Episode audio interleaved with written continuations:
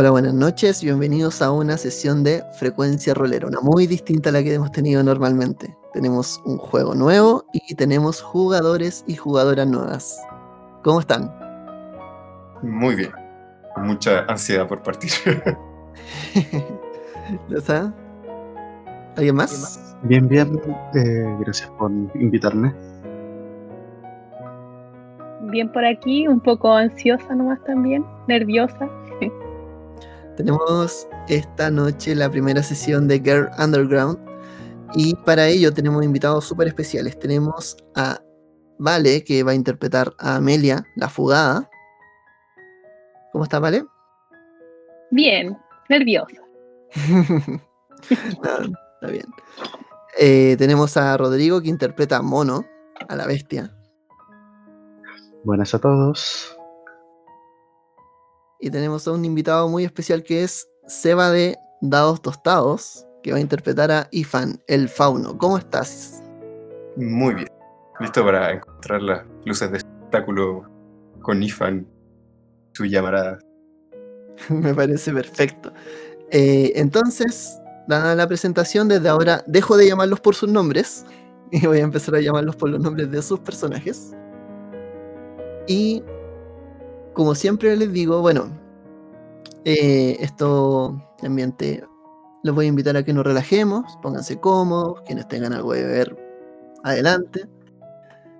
Y olvidémonos un poquito del día, de lo pesado del día, y escuchemos una buena historia que sobre todo este juego nos invita un poco a ello. Así que me voy a dar un lujo porque en los juegos de rol no, siempre se, pasa- parte con esta frase, pero creo que Grand lo permite. Así que esta historia va a partir con un Érase una vez. Como les decía en un principio, Érase una vez un... Podremos ver desde arriba una ciudad un tanto gris. Una ciudad de aproximadamente de mucha población que camina por las calles, donde pareciera que cayera como una nieve, una niebla, un tanto húmeda, pero nos damos cuenta mientras la cámara va enfocando y mostrándonos los alrededores, que esta más que una niebla parece ser una nube de smog grande. Estamos en este momento en Londres, en el año 1952. Hay un hecho histórico eh, que nos cuenta que en ese tiempo, me- mediante la contaminación, por culpa de la contaminación, eh, existió una gran niebla, mucha contaminación en el lugar y eso tenía que ver principalmente con la actividad, con la actividad industrial y varias cosas. Lo importante es que entre las casas que nos muestran, estamos, hay una ventana que se ilumina. Y mientras la cámara se va acercando a esa ventana, empezamos a dibujar el rostro de una chica que mira por ella. La ventana está cerrada. Obviamente no, no se puede mover mucho la gente más allá de cosas como en el día a día, el trabajo, la educación también había movimiento, pero no todos los colegios, de hecho muchos preferían hacer clases particulares en esa época. Pero volviendo a esta chica, una chica de cabello castaño, de un cabello casi rojizo, que de hecho su cabello podríamos decir que es como, eh, como decíamos, que era enredado y anudado como una cuerda deshilachada. Y esa chica se llama Faye. Es una niña, una chica, una mujer, que vive con una familia que la quiere mucho, pero sabe que su familia es carente de algo. Ifan, quien va a ser quien va a interpretar en este momento a la chica, nos va a recordar qué es lo que le falta a la chica y qué es lo que está haciendo en este momento. Faye en este minuto está pegada al vidrio de la ventana, dibujando con su dedo sobre la, la humedad, su respiración, cosas que imagina está encerrada en la casa. una cabaña, un campo, un circo, flores, río, fiesta de cumpleaños y todas esas cosas que extraña y que últimamente he podido tener. Y también piensa en toda esta vida social que no tiene, los amigos que no existen o si existen no los ve hace mucho tiempo. Y a pesar de que sabe que quedarse dentro de la casa, según le dicen sus padres, es la mejor razón. De todas maneras le, le duele no, no poder hacer todas las cosas. Perfecto. Mientras la chica sigue dibujando en la ventana, también estamos viendo un poco más de su habitación. Descansa su, bajo la cama. eh, descansa un librito, un libro morado, el cual, en el que parece que Faye se dedica a escribir algunas de sus cosas. Eh, ¿Qué más podemos ver en la habitación de, de Faye? Podemos ver también un pequeño velador, bastante ordenado, bastante pulcro, una pequeña pequeño mantel bordado por su madre. Y sobre él tiene una litografía, fotografía antigua de sus dos padres y de ella, que es el único el único recuerdo en imagen en esta casa que parece como bien humilde. Probable es que según lo que recuerda Faye, costó harto dinero tener esta foto y ella lo valorar. Y de hecho en su libro ella ha tratado como de copiar a mano la foto. Sin mucho éxito. Se parece mucho a la foto original. Eh. ¿Me puedo repetir lo último que dijiste, por favor? Después de sin mucho éxito, que no lo, no lo escuché bien. sin mucho éxito, pero a pesar de eso es una de las cosas que valora de su habitación, una de las cosas que más valora. Perfecto. Bueno, esta chica está, como te, como contábamos, sigue dibujando, imaginando, ensoñando durante un momento. Cuando escucha el llamado de su madre, escucha que su, que su madre la está llamando a tomar desayuno. Es temprano todavía.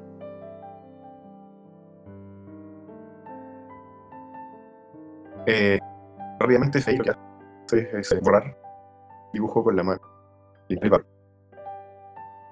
Y bajar a la escala de manera tranquila.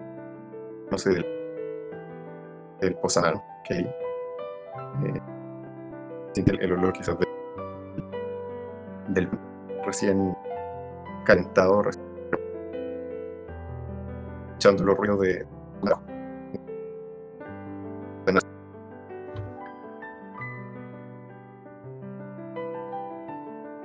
Parece que estamos con algún problema de conexión. No escuché la última parte. Pero entendí que Faye está bajando apoyada del posamano, así, de a poquito y de forma un tanto alegre mientras escucha, mientras siente el olor del pan recién horneado. Llegando a la parte de, mm, del primer piso que baja, podemos ver la cocina. En ella está la mamá sacando este pan del horno levantando y dejando que enfríe un poquito antes de cortarlo. Y vemos al padre. El padre es una persona muy seria. En este momento todavía no vemos su cara porque la cubre un gran periódico. Y vemos como de detrás del periódico salen pequeñas volutas de humo, como de una pipa. Vamos a usar el movimiento de tío vivo de la chica y se la vamos a pasar ahora a Rodrigo. ¿Qué hace la chica? Y ahora está sentada.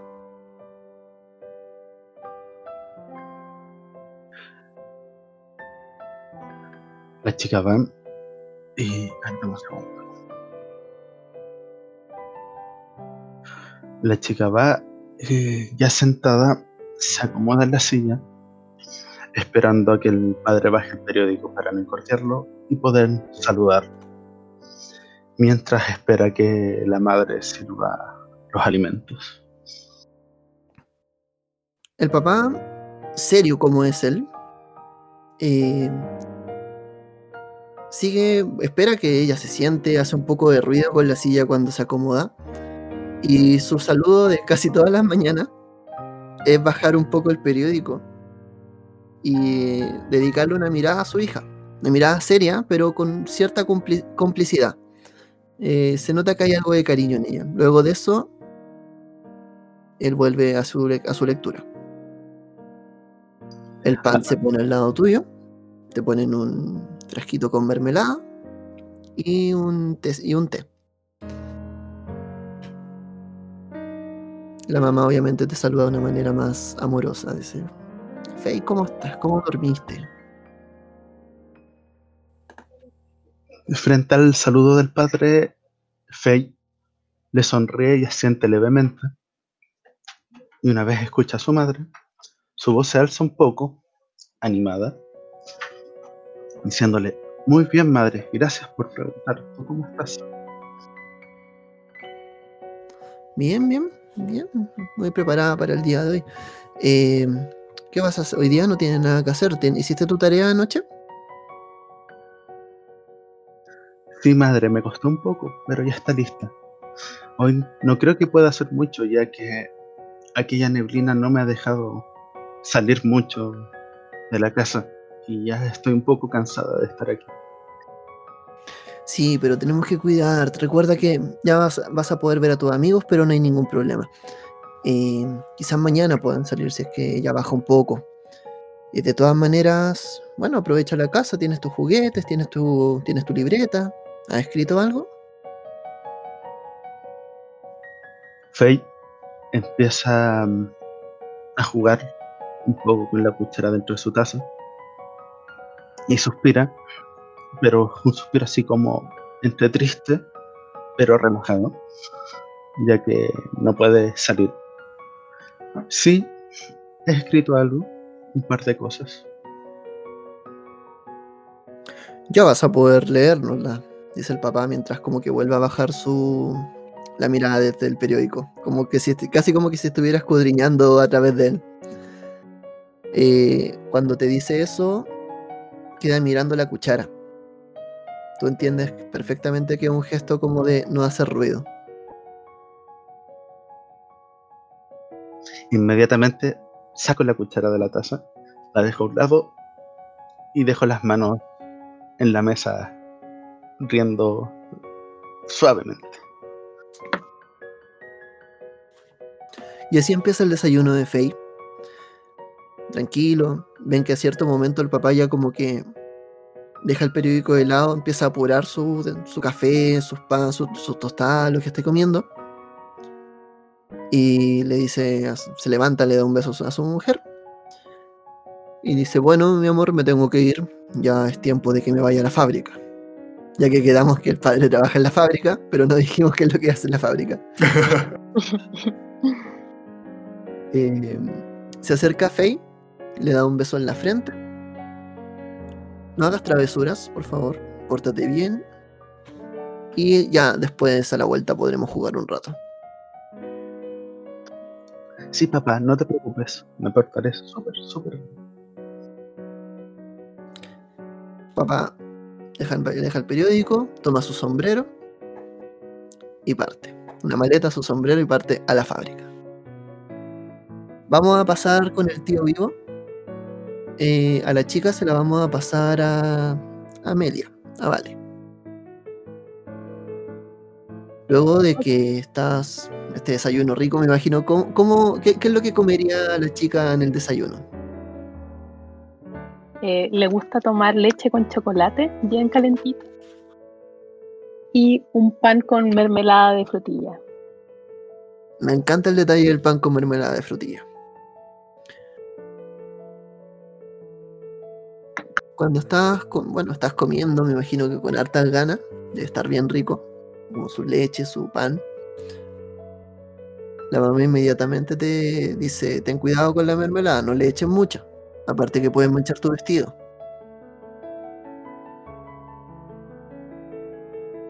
Por cierto, ¿cómo, No. es, el, ves- cómo es el vestido de, de Faye? Eh, Faye tiene un vestido celeste eh, de mangas cortas, como de, de estos como con hartos vuelitos que se usaban antes con falso, si bien pomposo, pero no le gusta mucho. Ya. ¿Y por qué se lo puso si no le gusta mucho? Porque su mamá se lo dejó en la pieza como esta es tu tenida para hoy. Ah, perfecto. No, la orquesta son como las reglas de la casa. Claro. Ujú. Déjame revisar si es que aquí hay algo que pueda ser interesante. Ya. Eh, efectivamente, dime tú si quieres si es que la chica se mancha o no se mancha el vestido. En un acto, cuando aprovecha que su mamá no está mirando y saca un poquito más de mermelada y le cae al vestido. Oh, Mermelada de frutilla en un vestido celeste. maravilloso. Vemos como la mermelada. Podríamos ver así como la mamá dándose media vuelta, tomando como la, la losa que quedó, que sobró de la mesa. Y cuando le está dando la espalda a Faye, en un rápido movimiento, quizás demasiado rápido, vemos cómo se estira con el cuchillo en la mano, estos cuchillos de mantequilla, y saca un poco de mermelada. Pero al dejarla caer sobre el pan, cae un poco por el costado manchando el vestido. Tu mamá aún no se ha dado vuelta, aún no te ve. Dime qué es lo que vas a hacer. Eh, se lame el dedo, intenta limpiarlo con su saliva, pero no lo logra y se esparce aún más la mancha. Ok. Em, ¿Qué más interesante para, para el grupo en general? ¿Que la madre se dé cuenta o que en este momento pase piola?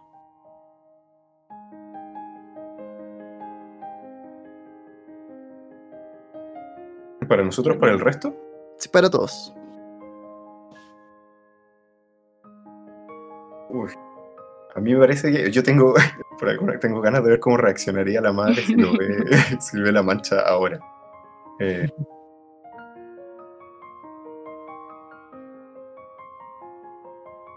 Ya. La madre, mientras tú estás como pasando el dedo, así como tratando de, de que salga la mancha, pero solamente la haces más y más grande. Ya cuando ya estás como media desesperada tratando de, de sacarla, sientes detrás tuyo una presencia, como si te estuviese mirando. De a poco tu dedo se empieza a mover más lento sobre la mancha. Y empiezas a levantar la mirada para darte cuenta que tu madre está con una expresión muy seria, viendo cómo estás ensuciando más el vestido. Tu madre te dice, pero Faye, ¿qué estás haciendo? ¿Qué te he dicho todo el tiempo? Las señoritas no pueden andar con su ropa sucia. Termina tu, termina tu desayuno y ve inmediatamente a cambiar. Ya, al menos, al menos tu padre ya se fue y no tuvo que verlo, pero bueno, al menos creo que te deje- voy a ir a dejarte otro vestido. O saca alguno que tenga en el armario. No, no te habla enojada, pero está seria. No, obviamente no le gusta que. Sobre todo porque probablemente ella lo va a tener que lavar.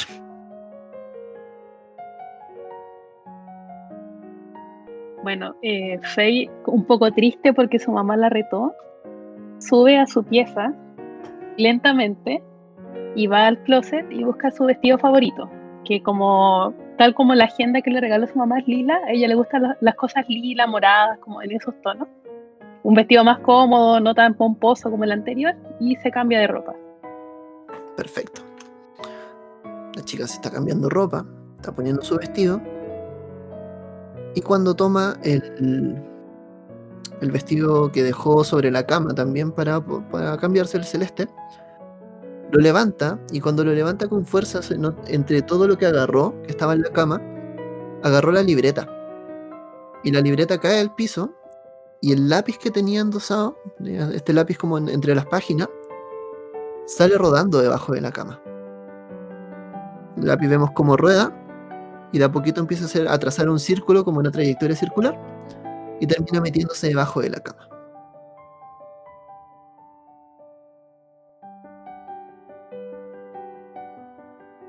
Em, se agacha con el vestido nuevo, intentando no ensuciarse más todavía para que no la reten otra vez, y busca ese lápiz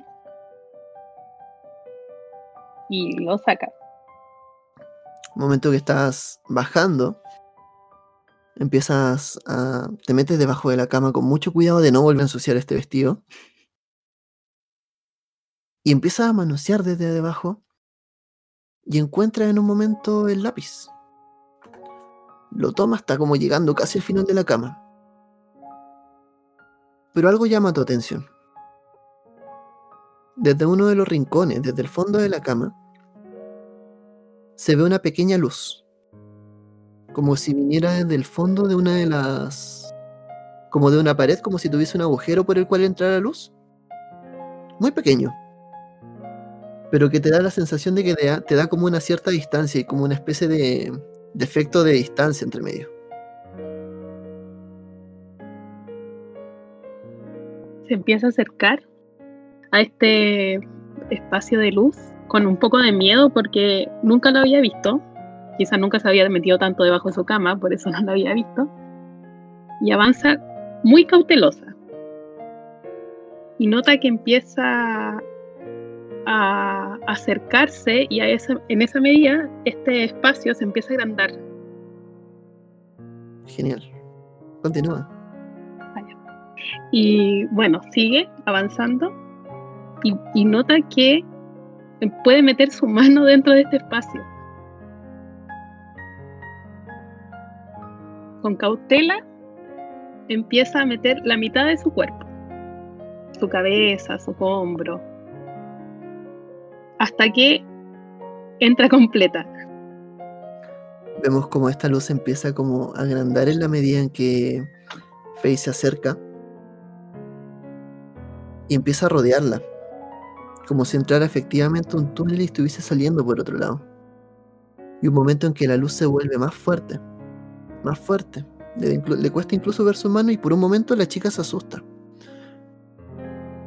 Este es el momento en que ella puede volver. Pero la chica para pasar a este. para poder cruzar. Tiene que enfrentar uno de sus modales. ¿Podrían decirme qué modal está enfrentando la chica?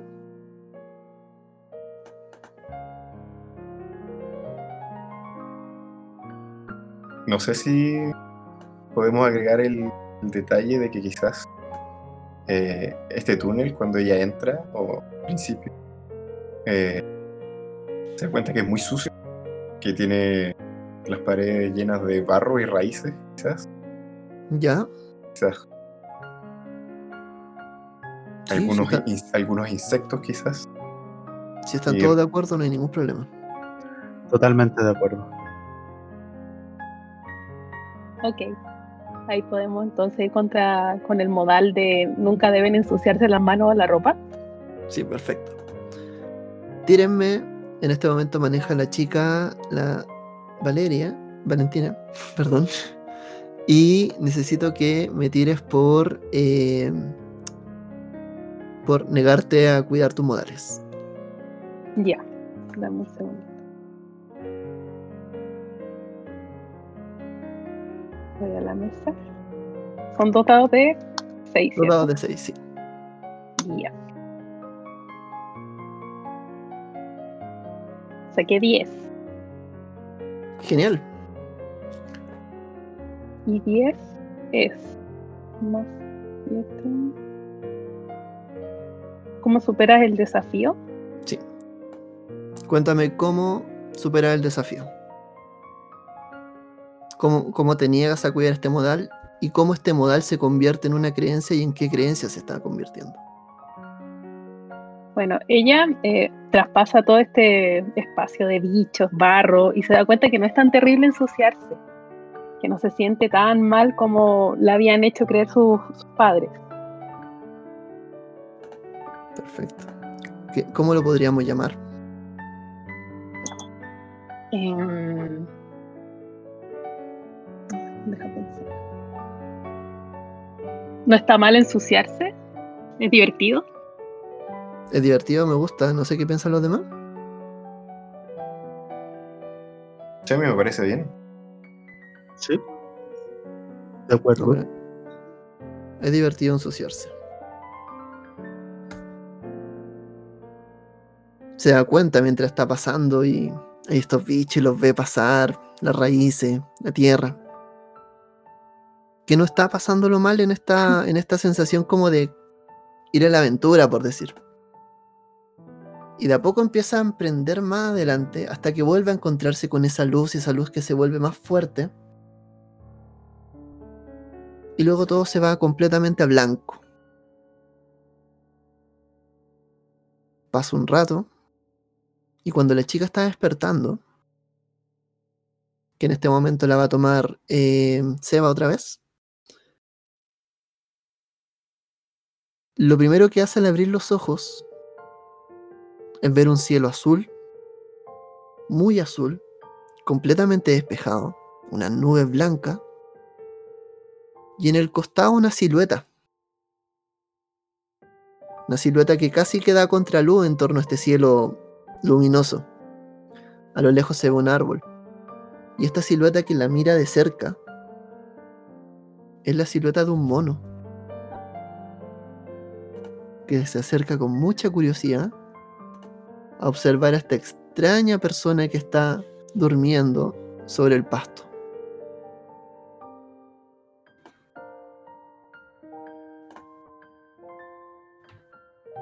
Mono, tú venías escapando. Venías con una especie de. Vienes como con dos frutas. Llevas en la mano. Y una expresión cansada. Tú me dices lo que estabas haciendo. Bueno, bueno, he estado viajando mucho tiempo y tenía hambre. Y creyó que la fruta que estaba en el puesto en la calle se estaba regalando. Así que tomó dos, tres. Empezó a comer una. Más cuando lo vieron y empezaron a perseguirlo tuvo que correr. Al momento de perderse ya de sus seguidores, encontró a esta chica, la cual se veía a lo lejos, muy curiosa, ya que estaba tirada en el suelo, en un lugar poco transitado. Y me acerqué cuidadosamente para ver si aún estaba viva, si respiraba. Seba, cuéntame. Faye lo primero que hace cuando ve esta silueta contra luz, se rasca los ojos la mano. Eh, intentando ver si puedo ver un poco mejor, y en el momento en que se da cuenta que esto es criatura, un mono, eh, con espanto gatea hacia atrás de espalda y rápidamente se pone de pie y se esconde detrás de este, este árbol que tiene cerca. Y espera por ahí unos instantes y cuando se da cuenta que, que no, no está siendo atacada, porque empieza a espiar por el lado, por el tronco del árbol, eh, a ver qué, qué hace este mono, cuál es su reacción. Se acerca, se aleja. Está ahí. Ah, disculpa, ah, sigue. Y ver un poco cómo está, está vestido, si es que está vestido, lleva algo que, que lleva en las manos. Hasta donde tengo entendido, solo lleva dos frutas. Duranos pueden ser. Y pero hay algo que llama la atención, incluso tanto más que este mono. Te escondes detrás. No ves alrededor el agujero desde donde se supone que saliste. Pero de a poquito como que empiezas a ser consciente de tu entorno. Y empiezas a sentir este viento que empieza a mover tu cabello, tu vestido, como que hace bailar un poco el vestido. Ves como uno, una, las, las pequeñas flores como de pradera que se están meciendo en un espacio muy verde. Un par de, dientes de león que salen como volando. Pero sobre todo el cielo, azul, puro, ni un rastro de este gris que estaba en un principio.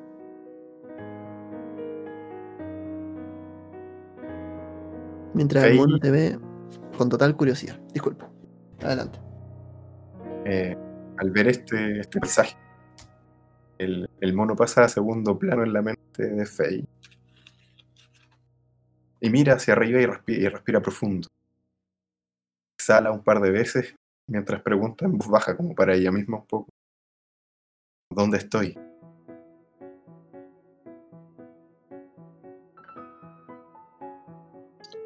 aprovechando que Fey no lo está mirando, se acerca lentamente, cauteloso, que al escuchar la pregunta, estás en Volaria, dice el mono. Faye se da vuelta bruscamente al recordar que el mono está al lado de ella. Eh, pero el, el sobresalto inicial como que ha pasado un poco, está un poco paralizada al ver que este mono habla. ¿De Volaria? ¿Dónde queda eso? Que no queda cerca de donde yo vivo.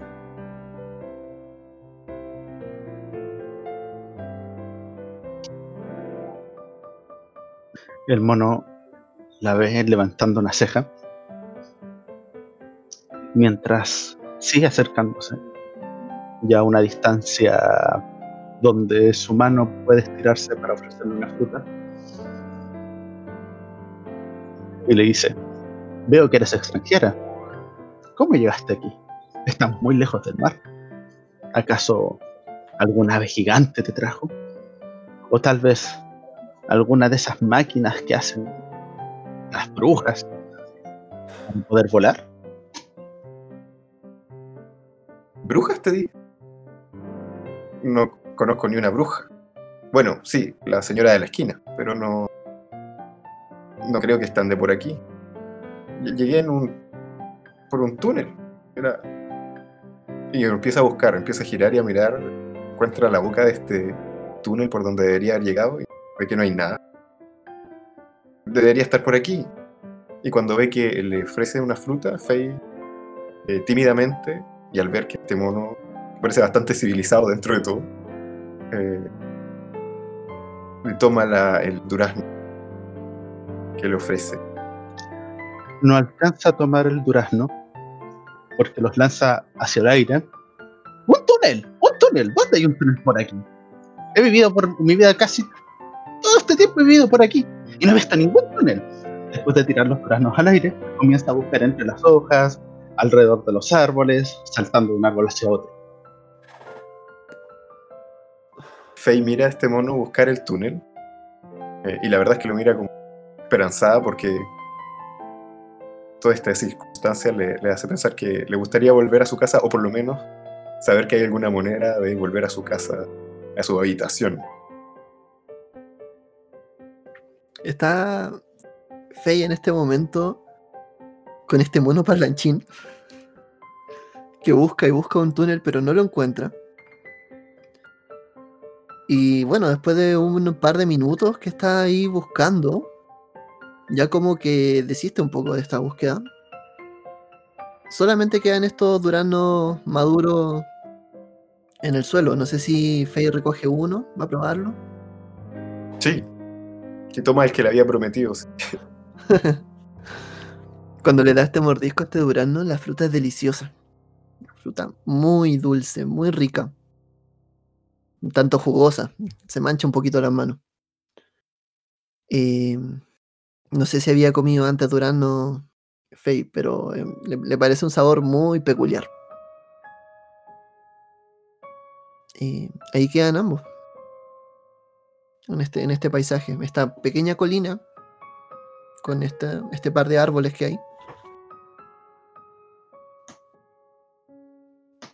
su- cuando, cuando muerde el durazno y se mancha las manos, que se mira la mano toda, eh, toda eh, pegajosa con el jugo del durazno y después mira su vestido que ya está lleno de barro y raíces y otras cosas, como que recoge los hombros, como ya qué más da, y se limpia la mano en el vestido, en las pocas partes limpias que quedan del vestido.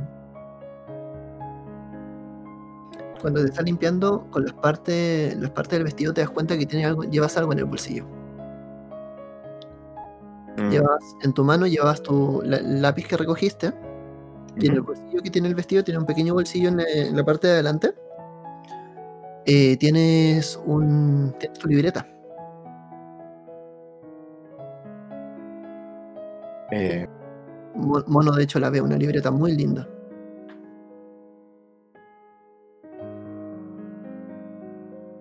tomo la libreta y, y me acerco a Mono. Y le digo muy tímidamente, disculpa, ¿podrías repetir el nombre de este lugar?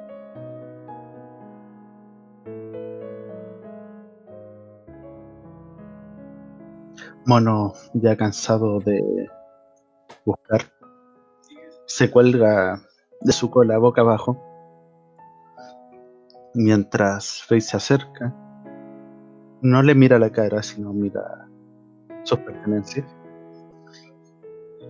Pues estás en Volaria. Esta es la ciudad al fin del tiempo, le dice. Y Faye anota el nombre un poco con la boca abierta en su libreta, tratando, guardando el nombre para, pues, su mente cuando llegue a la casa buscar dónde queda este lugar. Y no sé si podría usar el, yo el movimiento de tío vivo para pasar el personaje. Pasárselo a, a- Perfecto, a Valentina. Ya, em, perfecto. El, el movimiento de tío vivo lo pueden ocupar cuando ustedes quieran. Entonces, eh, ahora bueno, la chica la maneja. Vale. Mientras Ya. estás anotando y terminas. Mono, ¿tú recuerdas por qué está acá? De, tú esas frutas las sacaste de una pequeña feria que estaban caminando unos minutos. En lo que viene a ser ya en la parte que es como más pueblo. Ahí hay algo más de gente. No es como el lugar donde te gustaría estar porque quizás te están buscando a este mono ladrón. Pero sabes que esta chica quizás ahí pueda encontrar algún tipo de respuesta.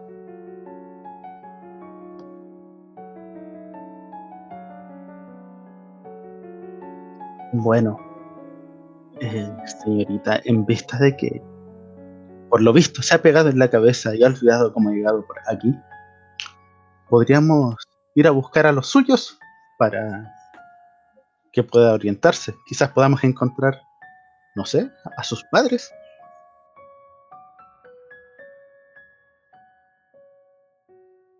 Eh, Faye decide seguirlo, muy curiosa de lo que va a encontrar, porque todavía no sabe cómo llegó bien. Así que emprende en camino.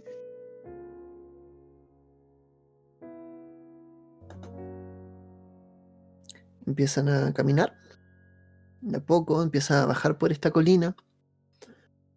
Como nunca habías visto, o como hace mucho tiempo, quizás solamente veían este tipo de paisajes cuando salían de la ciudad. Este paisaje más campestre, con tanto color. Y de a poco nos empezamos a. Empezamos a abandonar un poco este paisaje tan verde. Y empieza a dibujarse el pueblo un pueblo de más, con más casas, unas casas de un color ya más amarillo, yo diría que es como el color de la escena, eh, que es mucho más, eh, eh, mu- mucho más ciudad también, se ve más movimiento, más personas. Eh, podemos también ver que como que el flujo de personas se está también moviendo hacia, una, hacia un punto en particular. Al parecer algo está ocurriendo en alguna parte. La la el pasto deja de, de ser como tal el mismo y empieza a convertirse en tierra y un poco ya en ladrillo. Cuenta- cuéntanos lo que, lo que ve Faye, por favor. Faye encuentra que todo lo que está viendo es, es muy distinto a lo que ella está acostumbrada. Ha salido muy poco de su casa, como a vacaciones fuera de, del espacio donde ella está acostumbrada, entonces como todo le llama mucho la atención, entonces empieza a molestar al mono para que él le cuente más sobre lo que hay y, y más detalles de la ciudad en las que están. Te voy a pedir que ocupes, que eso va a activar un movimiento. Eh, hay un movimiento de la chica que se llama curiorífico y curiorífico, que es que cuando trata de obtener respuestas sobre este mundo los habitantes, puedes como hacer la pregunta, pero eh, solamente si es que está dispuesta a participar de alguna actividad peculiar o, o no. Tú me dices si es que sí o no y vamos a ver cómo te va a responder el mono. Ya, sí está dispuesta a participar, sí. Vamos a ver cómo Mono te invita a ser parte un poco de la ciudad. Adelante, Mono. Bueno, ¿qué quieres que te cuente? Esta es una ciudad pequeña. La verdad es que yo no puedo vivir en ciudades grandes donde haya mucha nobleza. ¿Sabías que una vez intenté darle consejo a un noble, pero este me tiró de una patada desde un tercer piso?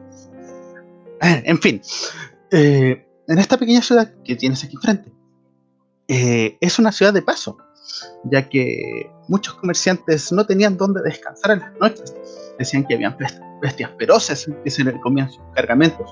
Una vez llegó un zapatero diciendo que vino un mono y le comió todas las suelas de sus zapatos.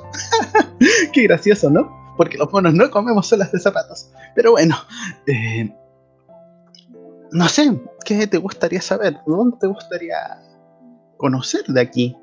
Ya que estoy viendo que no recuerdas mucho. ¿Seguro está bien tu cabeza? La verdad es que me duele un poco la cabeza. Yo creo que al, ver tanta luz, todavía puede ser que esté soñando o es real. No lo sé todavía. Me gustaría saber cómo se divierten aquí hay fiestas, hay eh, circos, ¿cómo es la, entretención en este pueblo? Porque todavía no veo nada.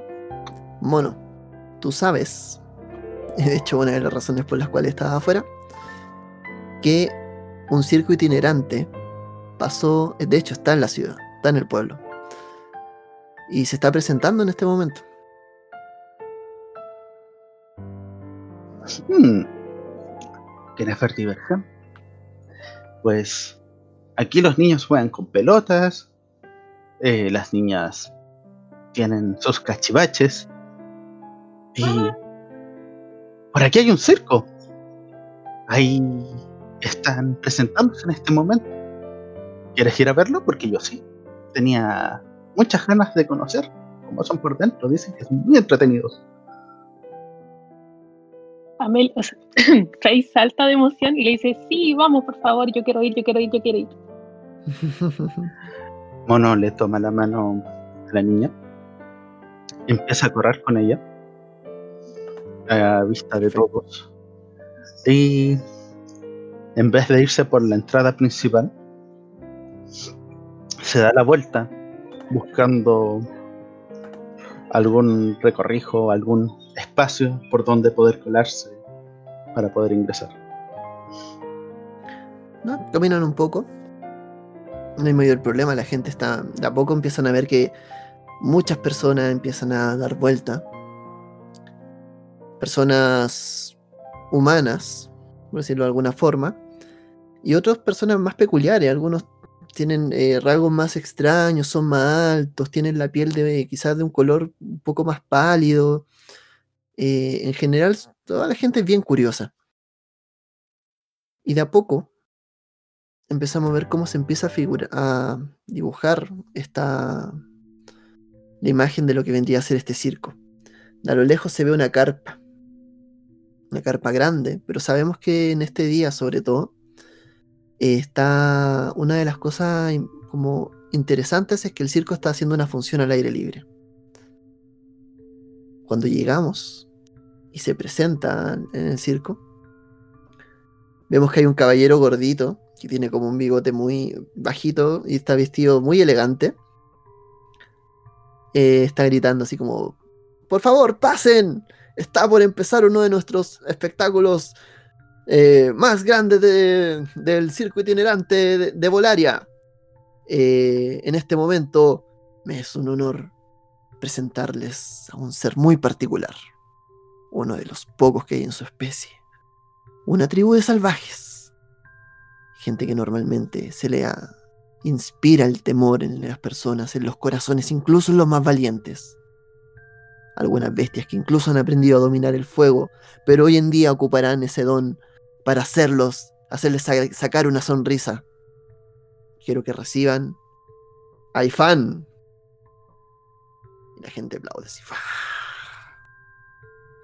Y entre las pocas luces que hay, algunas luces de antorcha, ves como desde el fondo del circo se levanta un telón y aparece un ser muy grande, más grande que quizás todos los asistentes que están en el lugar. Por favor, Ifan, cuéntanos cómo aparece nuestro fauno. Bueno, Ifan eh, camina al borde de este, de este eh, espacio central que han hecho afuera para, el, para hacer el, el espectáculo. eh, y entra al círculo de luz que hacen las antorchas. Y mientras entra este círculo, toma una de las antorchas de las manos de alguno de los asistentes que, que guardan el, el, el círculo. Eh, y ustedes lo ven entrar, eh, ser muy alto con un torso de hombre, hay una cabeza de hombre, pero con, con rasgos eh, faciales eh, un poco aguzados. ¿ya? Una nariz pequeña, eh, una boca un poco más amplia de lo que uno esperaría en un, un hombre, eh, y unas orejas muy pequeñas. Eh, y ustedes ven que su torso se continúa con una gran y ancha cola de serpiente rojiza, eh, con algunas manchas anaranjadas un poco esparcidas por todos lados. Y entra eh, raptando, ¿ya? su torso muy erguido, pero su parte inferior raptando por la tierra. Y entra y se pone al centro de este círculo y se dirige al público. Y empieza a, a exhortarlos primero. ¿cierto? Le empieza a decir, eh, algunos nos llaman salvajes, otros nos llaman dragones o incluso salamandras. Pero todo eso son mitos. Esta noche ustedes verán el verdadero talento de los hombres serpientes.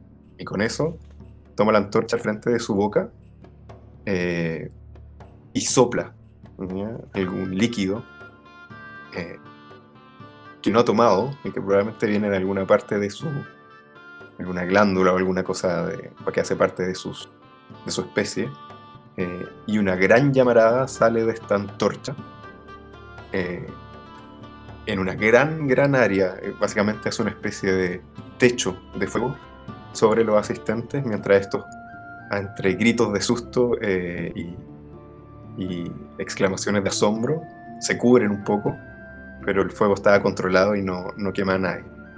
Eh, y en una segunda vuelta apunta eh, un- un- una llamarada un poco más pequeña justo a, este maestro de circo. Quemándole justo la punta de uno de sus bigotes y haciendo reír al público. Me gusta. Activa un movimiento llamado jaleo salvaje.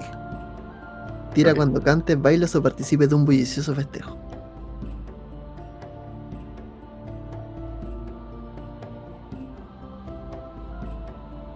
Genial. Dice que cuando tienes entre 7 y 9, esto, vamos, como primero preguntamos, lo- la- tú, tú tienes que responderme, ¿quién se une a la juerga y en qué ayuda te ofrece? Pero además, ¿qué pide a cambio? Perfecto. Eh, en ese, cuando después de hacer ese segundo, eh, segundo llamarán, eh, Ifan dice, para el primer eh, espectáculo voy a necesitar un ayudante del público. Y en ese momento salta eh, raudamente, sin que nadie le dé la palabra, una niña del público. eh, entra en el círculo es una una niña de la edad aproximada de Faye quizás vistiendo ropa deportiva zapatillas eh, con la cara un poco sucia quizás pero acude raudamente al lado de Ifan, sin miedo aparentemente, a ser su asistente para el próximo, para el próximo show. Eh, ¿Y qué pide acá? Dale. Eh, perfecto. Podríamos decir que esa chica. Podríamos decir que es Amelia, si estamos de acuerdo. Podríamos decir Sería- que es Amelia. ¿Sería, sería coherente? Dice, Sería le coherente. pregunto, le pregunto a, a Vale. Amelia. Sí, que entre Amelia. Perfecto. Eh, cuéntame, Amelia, ¿cómo es que quedas con tantas ganas de participar de este holgorio que está armando IFAN en este momento y qué es lo que va a pedir a cambio? Quizá así como para después, no sé. Tú dices. Bueno, Amelia se acerca y le dice a Ifan, hola, de nuevo nos encontramos por aquí parece. ¿El mismo acuerdo que antes? Y te guiña un ojo Ifan de vuelta, como muy. eh, de manera muy discreta, y te dice el mismo trato de siempre. Amelia dice, ok, sigamos. Con de cara de asustado otra vez. Eh, Ifan toma nuevamente la antorcha y se separa de, de Amelia y empieza a serpentear haciendo un círculo alrededor de ella, lejos a unos 3 metros, eh, y empieza de nuevo a escupir fuego y empieza a hacer una especie de torbellino de fuego alrededor de la chica, de Amelia, perdón, eh, quien desaparece de la vista del público, que empieza a gritar como un poco de espanto eh, diciendo, está quemando a la niña, está quemando a la niña, háganlo que se detenga. Y después de un par de vueltas, Ifan se detiene y las llamas se extinguen solas y la niña y Amelia está al centro intacta. La gente entre el silencio. Cuando empieza a bajar el fuego, empiezan de a poco a estallar los aplausos. En este momento va a ser Mono quien va a manejar a la chica. Puede manejar a ambos personajes, no hay ningún problema. Pero vemos como Faye, un poco sorprendida, empieza también de a, de a poco a aplaudir, sin entender bien qué está pasando, porque en un momento vieron cómo esta, esta chica se envolvió en llamas, est- esta, esta extraña, y aparece intacta de la nada. Hasta Mono empieza a aplaudir así como levantando, dando como brinquitos, tratando de ver mejor. Todas las personas empiezan así como, ¡Oh, bravo! ¡No! ¡Que lo haga otra vez! ¡No! ¡Me encanta! Y este caballero que está como tratando de, de- de mas- masajeando un poco su medio bigote que le quedó. Dice, muchas gracias a todos. Ahora pasaremos recogiendo algún donativo a cambio. Muchas gracias por su participación y esperamos verlos en una próxima ocasión en nuestro espectáculo. Por otra parte, Ifan, Ifan, una de las personas que llama tu atención de esta gente del pueblo, es una chica bastante curiosa que se puso casi en primera fila. De a poco empezó a avanzar, casi como importándole poco el calor de las llamas. Pero viste una, una mirada muy viva, muy. un ojo muy cristalino en ella. Y una, capa, una, una mirada de asombro, completamente como casi extasiada con el show que tú estás dando. En este momento es Mono quien está manejando a la chica también. Eh, yo me, sin moverme primero, le, le hablo a Amelia y le digo, mira, parece que alguien te quiere hacer la competencia. Y me deslizo suavemente hacia donde está la chica y le hago un- una reverencia cuando, cuando llego junto a ella y le digo, bienvenida, no te había visto antes por aquí. Me parece que esa mirada curiosa revela que te gustaría tomar parte en el siguiente show, quizás. Siempre estoy necesitando colaboradores. Eh, vale, maneja tú a la, a, a la chica mientras Mono se está reconectando. Por favor. Ya. Eh, Faye trae un poco de saliva porque igual el, el, el, el show le llamó mucho la atención, pero también Ifan le da un poco de susto. Porque es tan grande y tiene esa, esa cola tan gigante que se asusta un poco. Pod- Podríamos decir que Faye no le llega ni siquiera al abdomen a, a Ifan.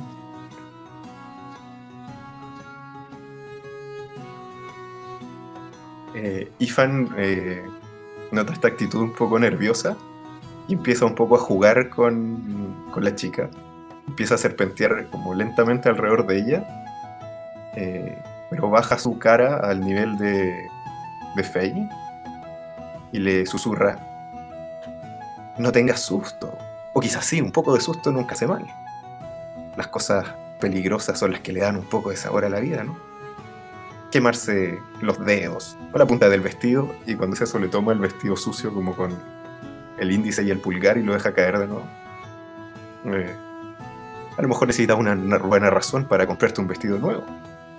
Y si ganas algunas piezas mientras me ayudas a hacer esto, quizás puedes sacar alguna ventaja, ¿no? Hay una.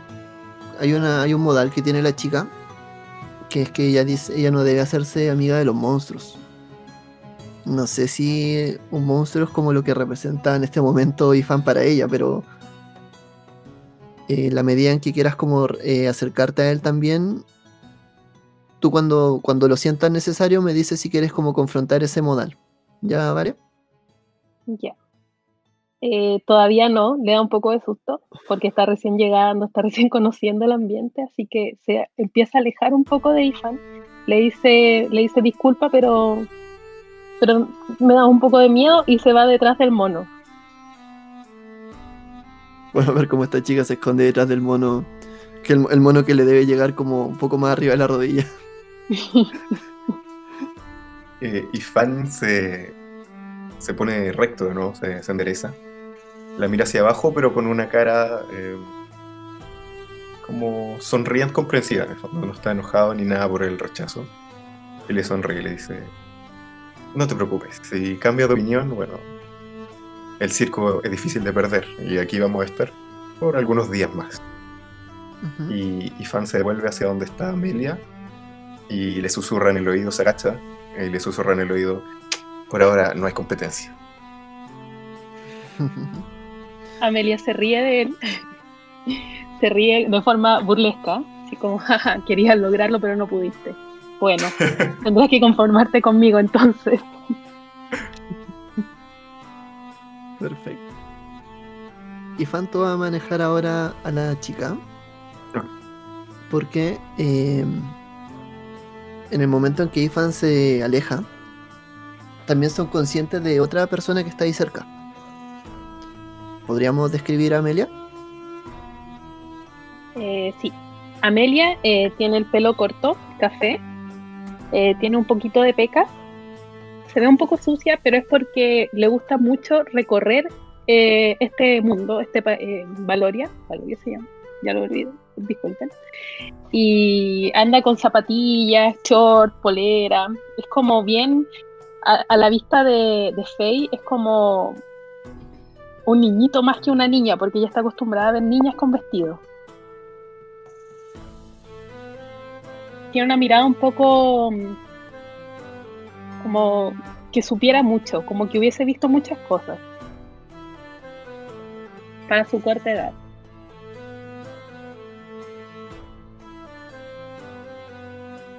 Mono, ¿estás ahí? ¿Se escucha? Sí. Sí, aquí ando. Ya, buenísimo. Eh, bueno, quedan ustedes, queda la chica, queda Mono. Y Amelia está al frente, me imagino, no sé, está con el grupo, quizás está un poco más alejada. ¿Qué hace la chica? ¿Qué hace Faye? Faye, eh, cuando ve a esta chica, eh, siente inmediatamente una, una conexión, porque a pesar de que no está vestida como ella exactamente, sí le recuerda un poco a la gente que vive en la ciudad donde vive ella, donde no este hombre serpiente ni este hombre mono.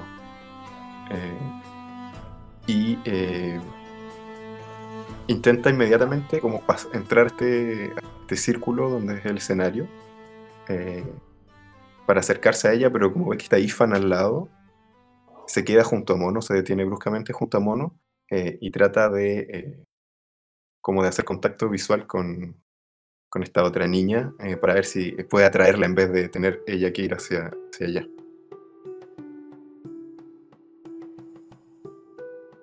Mono, a todo esto, ¿qué estás haciendo tú este, en este momento? Lo último que ocurrió fue, no sé si alcanzaste a, a escucharlo, que fue que cuando Faye se sintió un poco intimidada por Ifan, se escondió, entre comillas, detrás tuyo.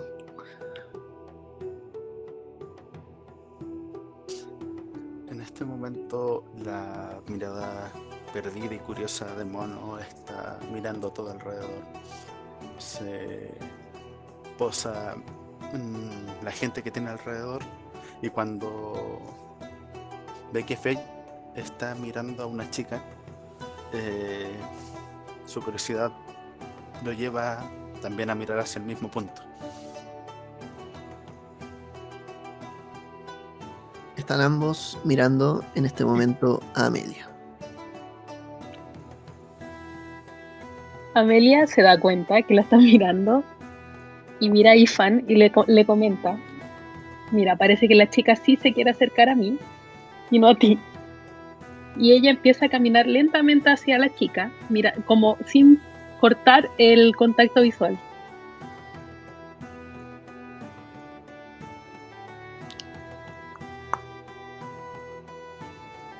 ¿Se va cómo, re- cómo reacciona la chica?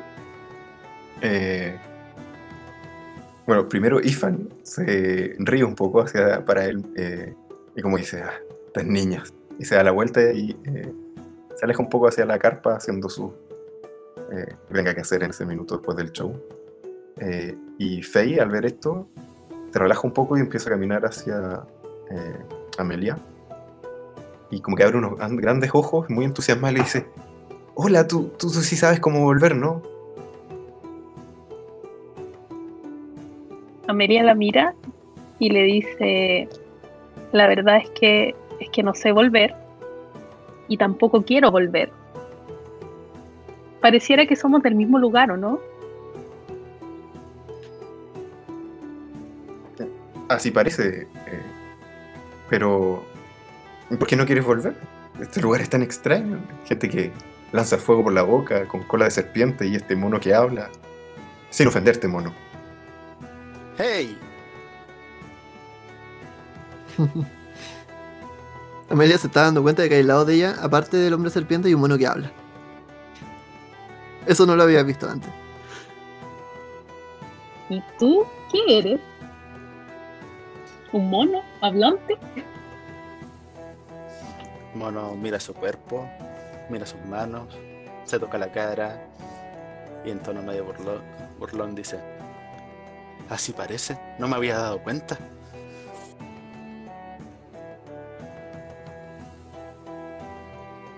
Eh, Faye le pregunta a, a Amelia: ¿Y tú cómo llegaste aquí?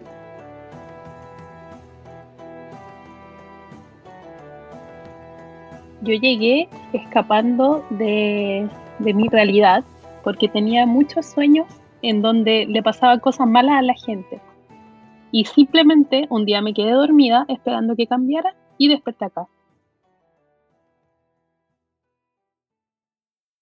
Ah, interesante. dice. Bueno, quizás si llegaste con un sueño, a lo mejor en algún momento yo podré partir en un sueño también. Pero ahora estoy un poco cansada de todo esto. Quisiera sentarme un rato y buscar algún lugar donde sentarse alguna de las sillas de los, de los espectadores. Eh, se sienta a descansar un, momento tratando de asimilar todo lo que, lo que acaba de ver. Mientras está ocurriendo todo esto, podemos ver otra escena. Al otro lado de la carpa. Vemos cómo Ifan se está, está, está entrando nuevamente por esta, estas carpas, por estos espacios. Y se acerca este caballero de bigote con una bolsa con una moneda. Parece que es como lo, lo que se recolectó. Y con una expresión bien como un tanto decepcionada. Ves como de a poco este hombre se lleva la mano a la cara y se saca el bigote. Que pareciera ser un bigote postizo. Y lo deja en un costado. Dice. Y le dice a Ifan. eh, Oye, serpiente. Si sigues haciendo eso en el show, voy a tener. Se me nos va a ir todo el dinero en este, en este repuesto de bigote. Lo siento, lo siento, es que no puedo resistirme teniéndote ahí al lado con ese bigote ridículo. Eh, la verdad es que entre quemar al público y quemarte a ti me parece más seguro, ¿no? Sí, no hay problema. Eh, empieza a mover esta bolsa que, hace, que empieza a hacer sonar así como un ch, ch, ch. Y dice, no es mucho lo que pudimos conseguir esta vez. Tal vez tengamos que ir a, otra, a otro pueblo, otra ciudad. Mm, bueno, suele ocurrir, ya hemos estado aquí varios días, ¿no? La gente a lo mejor se empieza a aburrir de ver el mismo bigote todos los días a pesar de que te lo quemo. Mm, sí, puede ser. Bueno, quédate con el día libre, cualquier cosa. Y todo es que empieza a caminar. Mientras el resto está conversando. Bueno, en eso que él se va, tú escuchas que hay una especie como de sonido, como extraño afuera, en la parte de afuera del escenario. Como, como una especie de bullir de las personas. Y afuera, mientras está descansando un rato Faye, imagino que Mono se está sentando ahí también con ella. No sé si aún lleva el otro durazno. Eh, no, porque lo lanzó y no lo recogió. Pero Ah, el, el hambre hace que esté buscando comida cerca de Faye. Ujú. Mientras buscas, estás mirando. Y en algún momento encuentras otro puesto de fruta. Pero cuando te estás acercando, te das cuenta que es el puesto de fruta de la misma persona de donde sacaste los duranos en un principio.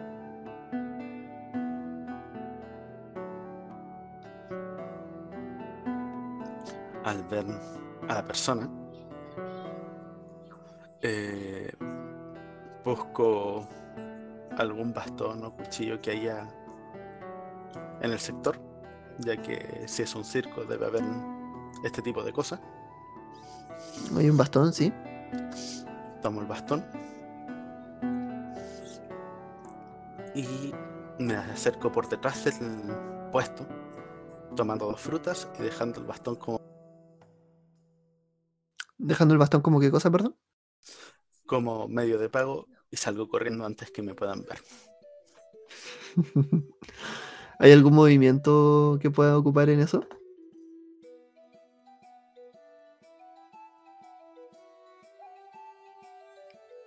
Usemos el movimiento. A ver.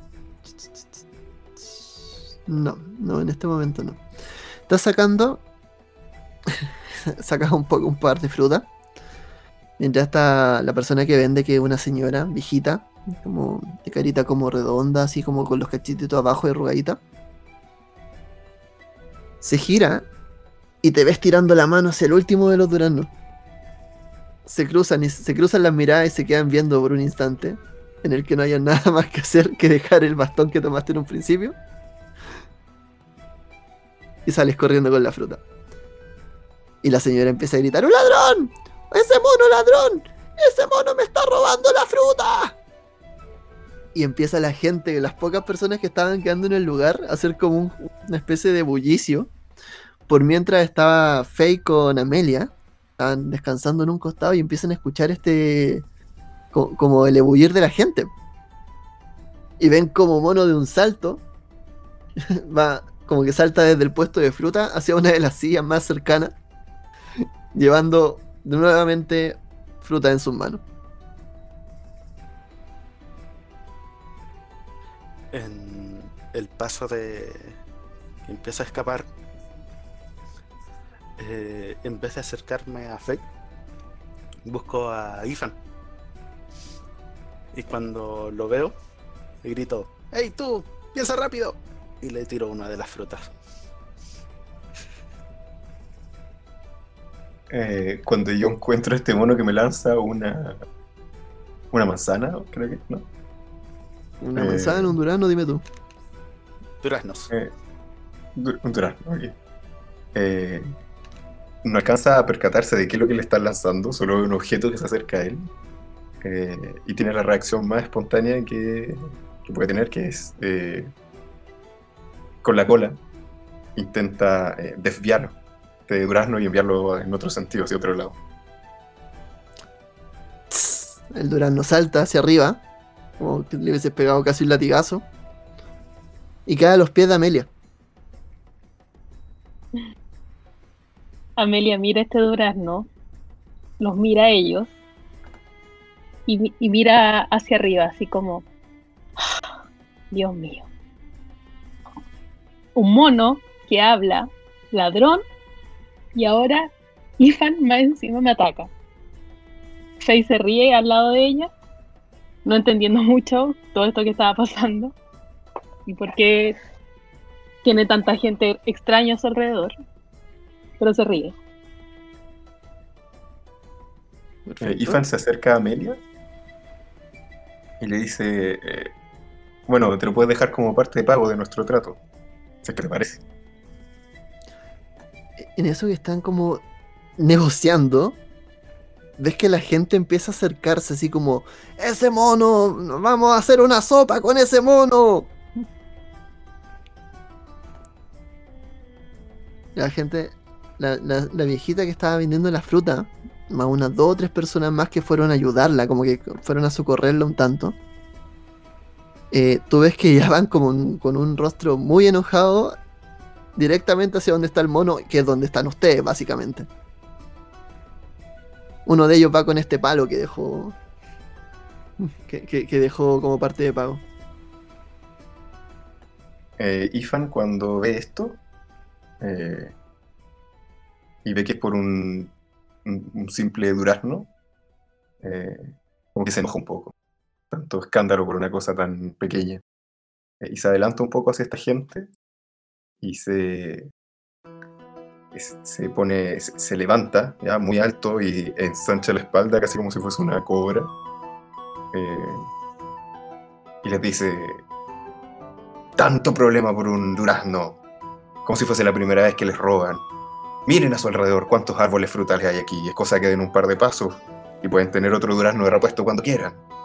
Y empieza a dar, eh, muy enojado, como coletazos de serpiente en el aire. Se escuchan los latigazos cuando la cola habla a otro, eh, tratando de, de intimidarlo, eh, y con la cara muy roja.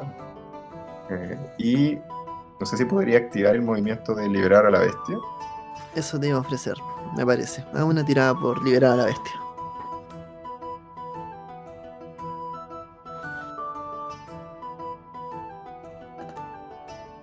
Ocho. Perfecto. ¿Qué cosa extraña puedes hacer ahora? Eh, efectivamente, mi espalda se ensancha y, eh, y le aparece mi- la piel.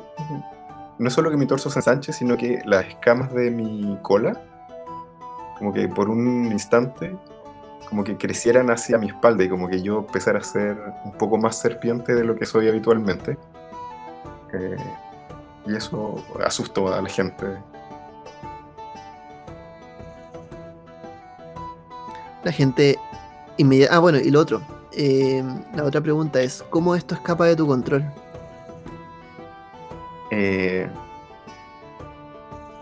probablemente dentro de la rabia y la ira, eh, en uno de estos, eh, de estos movimientos de la cola, tratando como de intimidar a la, a la gente, efectivamente golpeo a alguien en, en la pierna, por ejemplo, y cae al piso. En eso que está. Eh, se interpone Ifan frente a la gente, como defendiendo un poco a Mono, a Fe y a Amelia. vemos cómo empieza a crecer y ensancharse y lo mismo, las escamas empiezan a formar este color como si y también empieza a formarse en el pecho la como a escamarse un poco y a formar lo que vendría a ser la, la parte de- del pecho de una cobra. Este- estos dibujos, estos colores, bien vibrantes. Pero al parecer está tan enrabiado Ifan que en algún momento con su misma cola hace un movimiento muy brusco y pasa a llevar a esta señora de edad y toda la gente queda en silencio. Empiezan, sí, sí, no, ah, sí, nos vamos. No, no, no, no, no nos haga nada, por favor, señor, no nos haga nada. Y empiezan a levantar a la señora de a poco y se la empiezan a llevar. Ven que la señora está en el suelo así, ¡ah!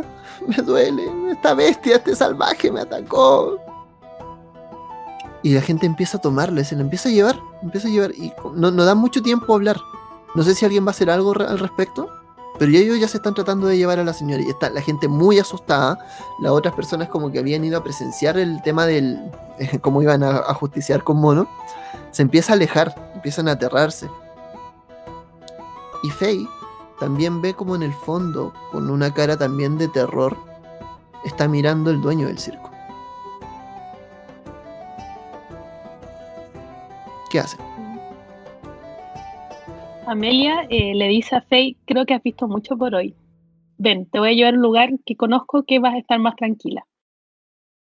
Y se van juntas detrás de un árbol gigante y se ponen a conversar y Amelia trata de calmar a Faye diciéndole que Ethan en realidad no es malo, solo que a veces se, se enoja mucho por cosas pequeñas. ¿Quién está llevando a la chica en este momento? ¿O quién quiere llevarla?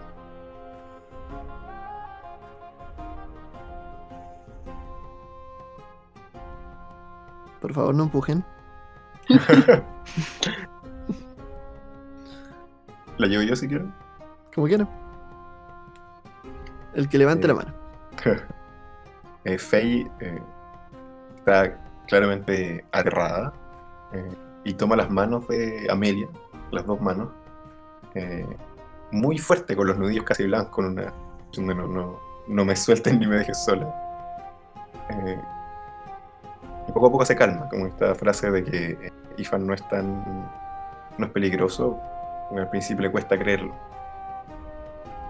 Y, de vez en cuando incluso como que mira un poco detrás de este árbol para ver si Ifan está cerca de ellas o no. Eh, y le dice a Amelia, la gente es muy violenta aquí. Eh, ¿Dónde vives? Necesito un lugar donde quedarme, no sé si me das confianza. Me, me gustas. Me gusta tu ropa. Quizás me podría quedar contigo hoy día. Amelia mira a Faye y le dice, bueno, yo podríamos decir que no tengo un hogar, pero sí conozco muchos lugares donde podríamos escondernos. Conozco una pequeña bodega en donde me he escondido algunas veces de, de la gente, así que puedo llevarte para allá. Me gustaría mucho. Quizás solo por un rato, mientras me calmo y pienso bien qué, qué voy a hacer ahora. Cuando la gente termina de llevarse a esta señora, están como medios como ya todos muy enojados. Al lado de Ifan que ya se está como calmando un poco y vuelve como a tener esa complexión inicial. Vemos que al lado de él hay una figura que tirita de miedo, que es un pequeño mono, que tiene como la- la- las, las piernitas tiritando en este momento, muy asustado, un poco erizada su piel. E Ifan cuando se da media vuelta y ve a Mono, también ve al, al dueño del circo.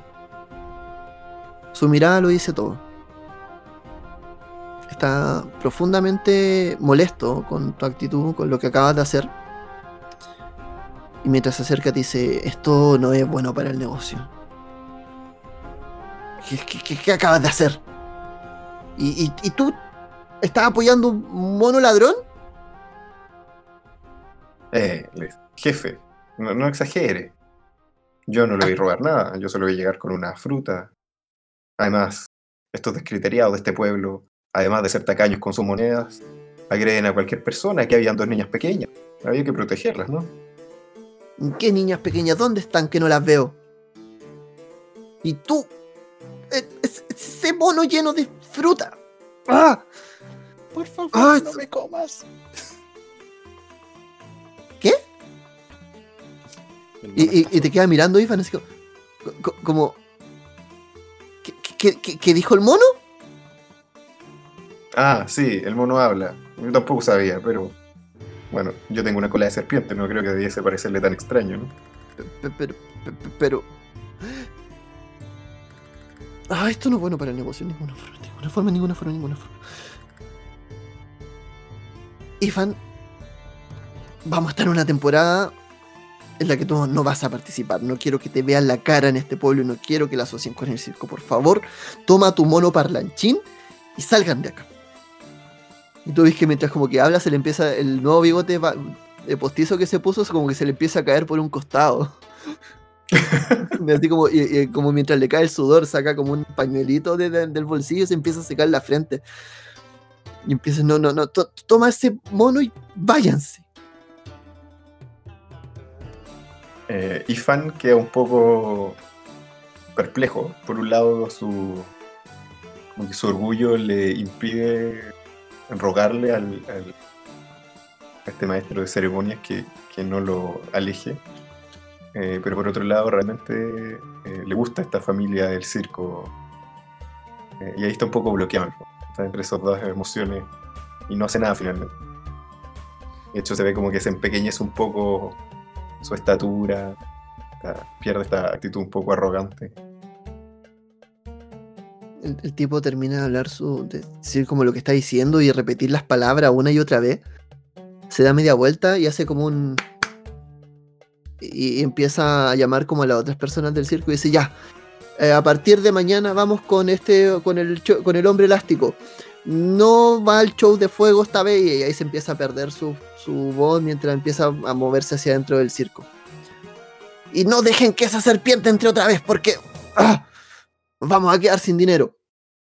Es lo último que escuchas que dice. Y ahí queda Mono con Ifan en un costado, dándose cuenta de que la chica no está.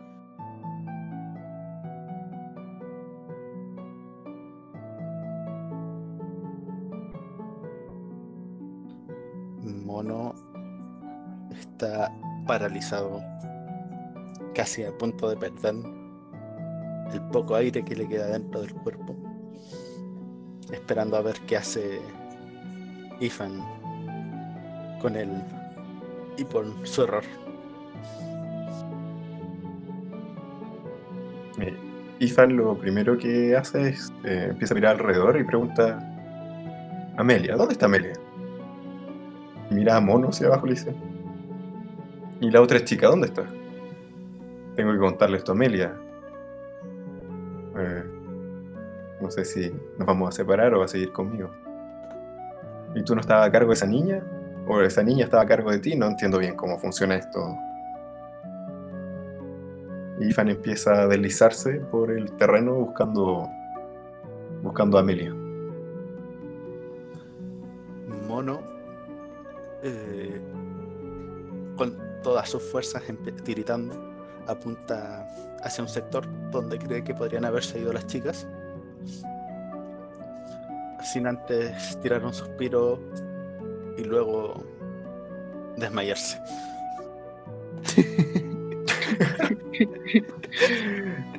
Ifan escucha el, el desplome de mono en el piso, se gira y lo ve botado, eh, da un suspiro como de decepción y se devuelve y lo toma en uno de sus brazos y eh, va donde está Amelia.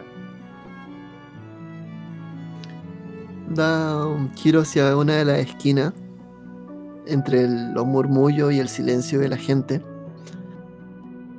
Y luego de pasar un par de casas, nos encontramos con Amelia y con Faye. ¿Qué estaban haciendo a todo esto en este momento?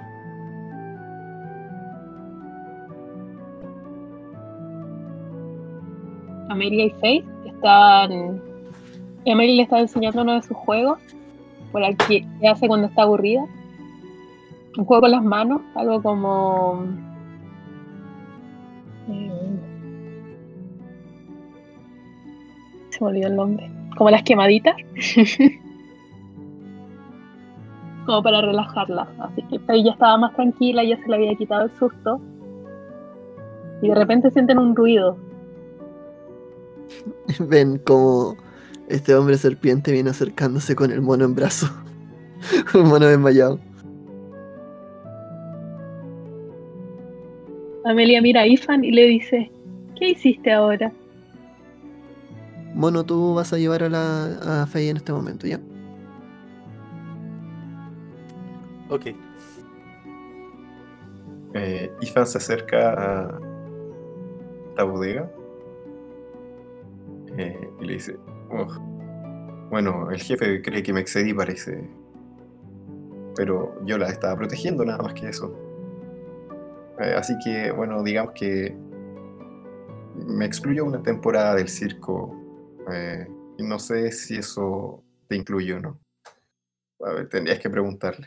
Y mientras dice eso, como que se agacha y deja a Mono suavemente tendido a los pies de, de Faye. Le dice, disculpa por el espectáculo. Eh, no, no siempre es así, a veces resultan bien las cosas en esta ciudad. Eh, el mono está bien, solo se desmayó, no le hice nada. Eh, Faye con un nudo en el corazón hasta el momento en donde dice que Mono se estaba desmayado, ya que a la distancia parecía que Mono había muerto. Tomando al pequeño entre los brazos, eh, lo cuida un momento. Mira a Amelia evitando la mirada de Ethan, diciéndole, perdón por causarles problemas.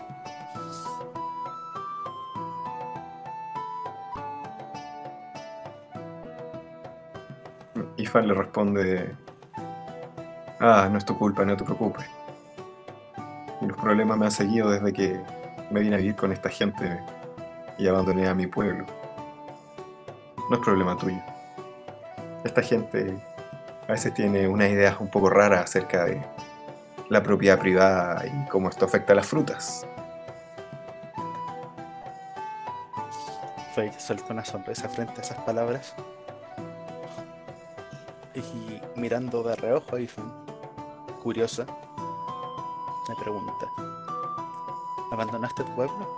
¿Por qué? Hazme una tirada, por favor, con de Faye. De, eh, ¿cómo se llama? De negarte a cuidar los modales. Ya que una chica, una jovencita, no debería hacerse amiga de los monstruos.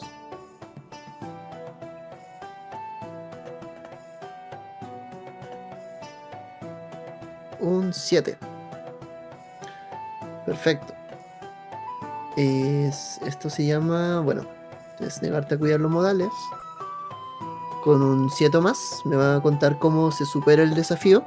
Cómo, cómo en el fondo te atreves a, a entrar en un espacio más de confianza con Ifan. Pero además, también cómo lo llevas demasiado lejos. Y finalmente, entre los tres van a definir cómo esa, ese modal se va a convertir en una creencia.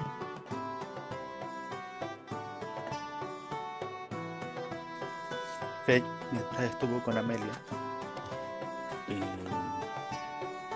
estuvo pensando en lo que le dijo ella y en la actitud de Ethan, la cual si bien fue aterradora, no fue en contra de ellas, sino fue para protegerlas y para proteger a Mon. Lo que le hizo pensar, a lo mejor los monstruos no son tan malos. Más cuando llegó Ethan en ese momento, recordó la monstruosa forma que tuvo, la cual volvió a asustarle.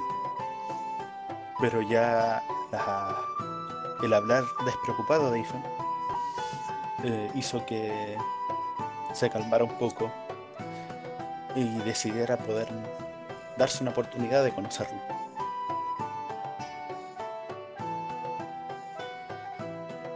Genial. ¿Cómo podríamos reescribir este modal, convertirlo en una convicción?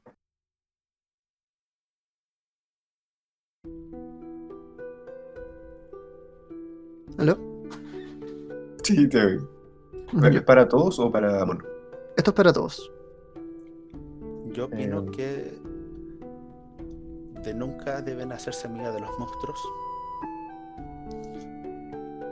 Eh, ah, hay que conocer antes de juzgar. ¿Les parece a los demás? ¿Qué opinan? Sí, Me Yo parece bien. algo sí. como, como lo mismo, así como no dejarse llevar por lo exterior, como algo así. ¿Cómo lo escribirían? Eh, o podríamos poner como, no sé, eh, como lo monstruoso no está en el aspecto, una cosa así. como- Lleguen, lleguen a un acuerdo y me, y me dicen. Yo los espero. ¿Cómo fue la frase original que dijiste, que dijo Mono? Hay que conocer antes de juzgar.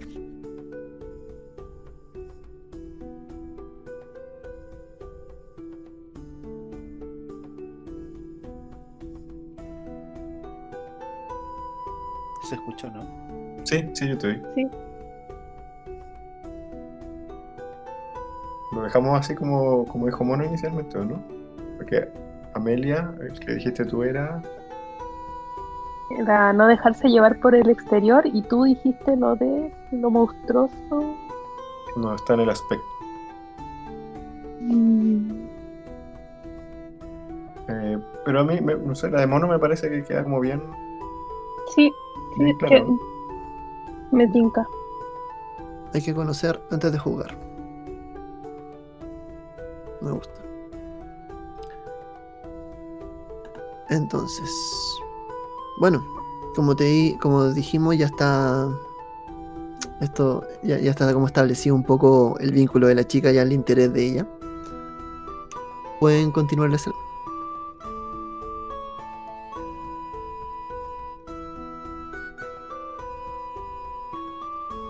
Eh, espera la respuesta de Ifan porque quiere saber por qué abandonó su pueblo. Ah, sí. Eh, uf, mi pueblo te dice. La verdad es que son una gente muy cerrada. Siempre en el mismo lugar. Siempre con las mismas tradiciones. Que son muy bonitas y todo, pero, pero el mundo es tan grande. Hay tantas cosas que explorar, tantos lugares a los que nadie ha ido nunca. Imposible quedarse en la casa así. Eh, así que digamos que mis motivaciones son un poco distintas al resto de mi gente y no pude quedarme en mi casa. No sé si volveré algún día, supongo que sí, pero todavía queda mucho por delante como para pensar en regresar. ¿Realmente eres uno de los últimos de tu especie? Quiero pensar que no, eh, pero cuando dejé mi hogar sí éramos pocos. Y espero que en- encontrarlos ahí una vez que, que regrese. Faye, eh, ante estas palabras, eh, ve a Ifan más humilde de lo que se mostraba. Eh, sintió un poco de añoranza, de, de esperanza al no querer ser uno de los últimos, lo cual hizo que eh, ese, ese interés por él creciera un poco más. Ok. Aún es pleno día. En eso que están hablando, podríamos decir ya que no sé cómo están los demás. Mono me imagino que sigue desmayado. Eh, pero ya Amelia y Faye ya están con un poco de hambre. Quizá ya es como. Quizá podríamos decir que es como casi la hora del almuerzo.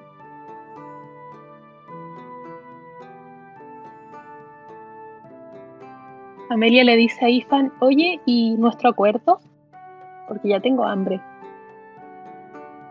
Ah, cierto, el acuerdo. Eh, lo había olvidado casi. Eh, digamos que no nos fue tan bien hoy como los días anteriores, así que vamos a tener que ir a recoger algunas cosas quizás fuera de la ciudad. Eh, pero hey, un almuerzo frutal y de verduras nunca viene mal, ¿no? No de nuevo, por favor. Y Fan se encoge de hombros eh, y se da la vuelta como invitándolo a, a seguirlo. Mono, aunque esté desmayado, al escuchar a lo lejos la palabra almuerzo y comida, eh, ruge la tripa de una manera descomunal. Mucho más potente incluso que el habla de Ifan cuando estaba enojado. Y ahí de a poco empieza a despertar mono. Empiezan a buscar un lugar donde comer, a sacar un poco de las frutas que también de hecho crecen en algunos árboles. Eh, y ya después de recolectar un poquito y ya de honradamente comprar algunas cosas, podemos decir que Amelia también tiene algo, algo de dinero de la ciudad también. Eh, ya tienen como para empezar a comer todo. En eso ya Mono está más despierto. A Faye la va a llevar en este momento. ¿Quién no la ha llevado? Ifan.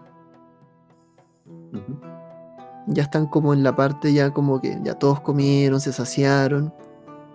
Y están como en ese típico espacio como de, sobremesa. Pueden estar en este momento, yo me imagino que están como en un costado de la calle.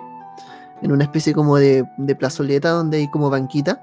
Están comiendo su, hay una especie de, de mantelito como sobre la sobre el suelo que tiene una fruta, un- una unos pan, cosas de ese estilo. Eh, todo bastante rico, muy sabroso, para, sobre todo para Faye, que Faye está como un tanto extasiada con la cantidad de sabores, los colores de la fruta. Eh, da un poco la sensación de contraste de que en Londres eh, todo es mucho más gris. Y aquí todo es colorido. Todo es como muy lleno de vida. Todo está muy saturado de colores. Vemos pasar unos carros que llevan eh, animales, llevan eh, alguna- algunas otras cosas también importantes, como cosas de granja sobre todo. eh, que van pasando por la calle, pasa un caballero como con una pipa larga que fuma también, muy parecida a la, que lleva tu, tiene tu papá, pero larga, larguísima, sí, hacia adelante, un tanto chistosa. Eh, y ustedes también díganme qué, qué de mágico, qué de espectacular tiene este, este pueblo, qué es lo que ven.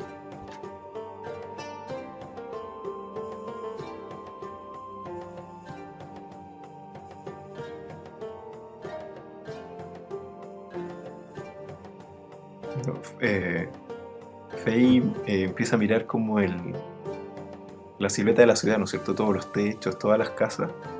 Eh, y en un minuto se da cuenta de una, una gran torre que hay hacia uno de los costados. Eh, y es una torre muy peculiar porque se va haciendo más ancha mientras más alta se hace. Una, una, de hecho, intuitivamente se ve como muy inestable, pero aparentemente ya hay mucho tiempo. Hecho de ladrillos muy, muy antiguos. Eh, y se acuerda de una catedral de Londres donde ella vivía. Y siempre había tenido muchas ganas de, de escalarla y de subir, y nunca había podido hacerlo. Y piensa que a lo mejor en esta, en esta ciudad donde nadie la conoce, donde nadie le prohíbe cosas, podría a lo mejor eh, tener un, subir y tener una, una buena vista de, de todo este mundo tan colorido y con tantas sensaciones.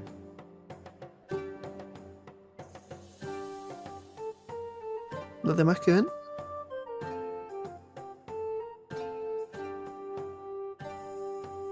Amelia estaba disfrutando mucho su comida porque tenía demasiada hambre de tanto esperar el show y después cuidar a Faye y el camino. Todo le dio mucha hambre. Pero se fija por la ventana de que hay, hay muchos árboles, muchas variedades de frutas, no so- más allá de los duraznos, también hay manzanas, también hay uvas, hay de todo en esta, en, este- en esa ciudad.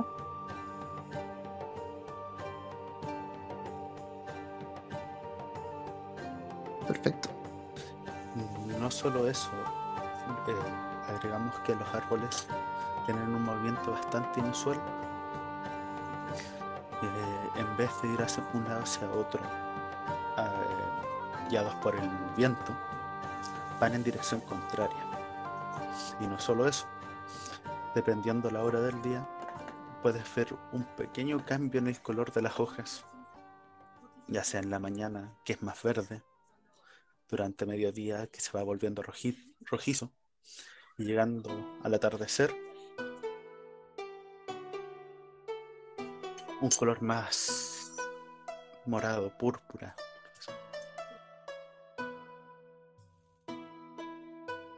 Podríamos decir que en este momento la, los árboles están tomando un tono amarillento, casi llegando al rojo. Casi una forma de, de, cómo guiarse con los árboles en, en Volaria. Otra cosa también le llama la atención, sobre todo a la chica que no lo había visto antes, que detrás de estos techos, detrás de esta torre, en este círculo de árboles que rodea la ciudad, como en estas frutas y todas las cosas que, que tiene para ofrecer, eh, se surge desde atrás una montaña grande. De hecho, se ve un tanto sombría. Quienes son de acá la conocen. Saben que esa montaña se conoce, coloquialmente, como el escarpado del diablo. Es un lugar peligroso, dicen. Pero que oculta mucho misterio. Y que normalmente la gente, que es como de espíritu aventurero, tiende a buscar siempre cómo subirla o cómo llegar a su cima.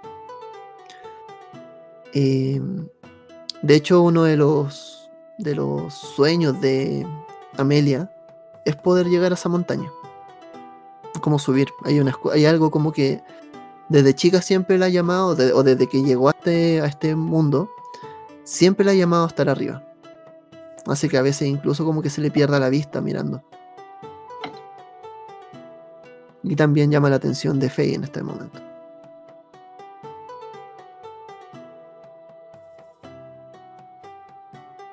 No, Feijin les pregunta, le queda fija mirando la montaña, para le da un aspecto un poco sombrío al, paisaje, eh, y les pregunta como abiertamente, ¿y eso de allá, qué es lo que es? Amelia la mira y le dice, es la montaña más grande de Volaria. Se llama el descampado del diablo. La verdad es que yo tengo un poco de miedo, pero algo me llama demasiado la atención para llegar ahí. No puedo ir sola porque, bueno, me da un poco de susto. Pero si tú quieres, podríamos ir a explorar. Por cierto, no sé si lo dejé, lo, lo di a entender bien, pero en el momento en que alguien está llevando a la chica, también puede llevar a su, a su compañero. Pueden hablar como, tener conversaciones entre ustedes, no hay problema. Conmigo mismo, Sí. como cualquier miércoles de la noche. Cualquier cuarentena. Sí. Eh, en eso, cuando Amelia dice eso, eh, justo Ifan está comiendo un trozo de, de manzana y con la boca llena le dice, "Eh, ¿y no ha subido todavía? ¿Por qué no? Ah, no, a esa montaña yo no voy. Recuerda que la bruja una vez me dijo que en ese sector pasan cosas muy malas y si iba allá no iba a poder volver nunca, pero nunca más.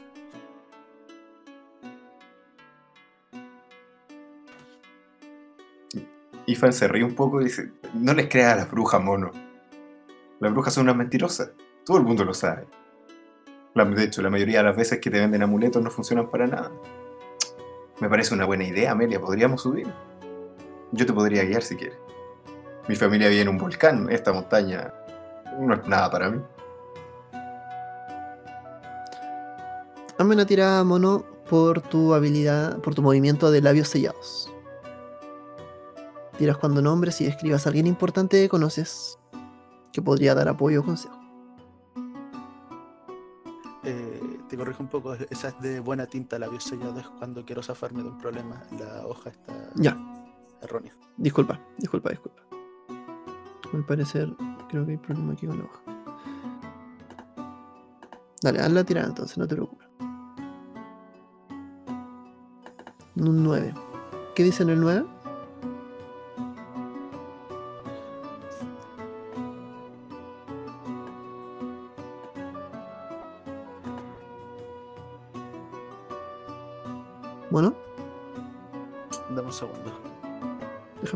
Aquí lo tengo también. De buena tinta, sí. Eh, bueno. Bueno, tienes un 9, de 7 a 9. Eh, tú estás hablando de esta bruja. Esta bruja se llama Circe, que es la bruja que te dio voz. Tú sabes cómo. Pero también sabes que esa bruja sabe mucho. Y quizás podría responder alguna de las dudas que tiene en este momento Faye. Ahora mi pregunta es, ¿cómo la ofendiste en tu último encuentro?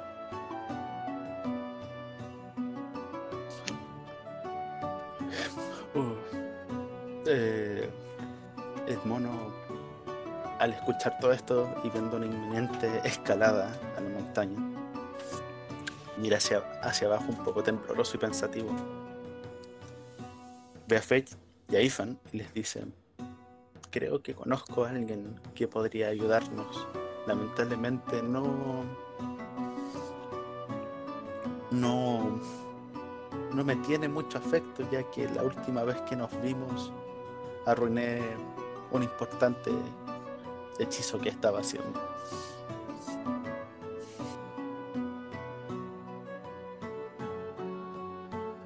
Pero yo creo que si Faye y Fan van, podría darnos algo de información.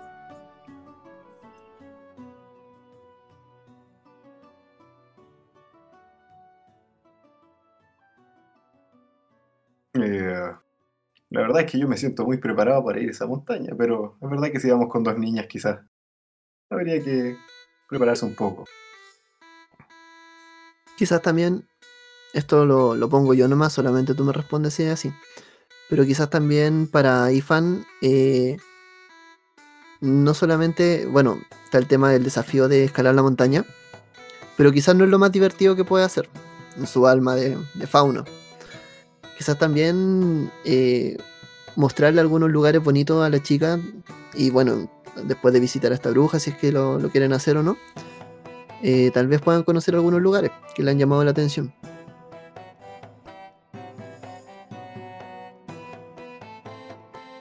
Eso, como te digo, lo define el fauno. Y no me parece bien. Además que Ifan está ahora en un estado, digamos que está cesante de su, estado actual. Tiene mucho tiempo para, para eh, explorar todos estos rincones eh, del mundo que aún no conoce.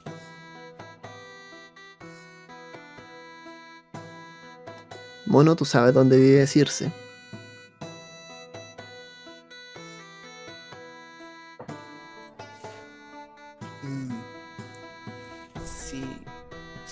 Dicen, podría llevarlos donde esta persona, pero yo los espero afuera, no habría problema.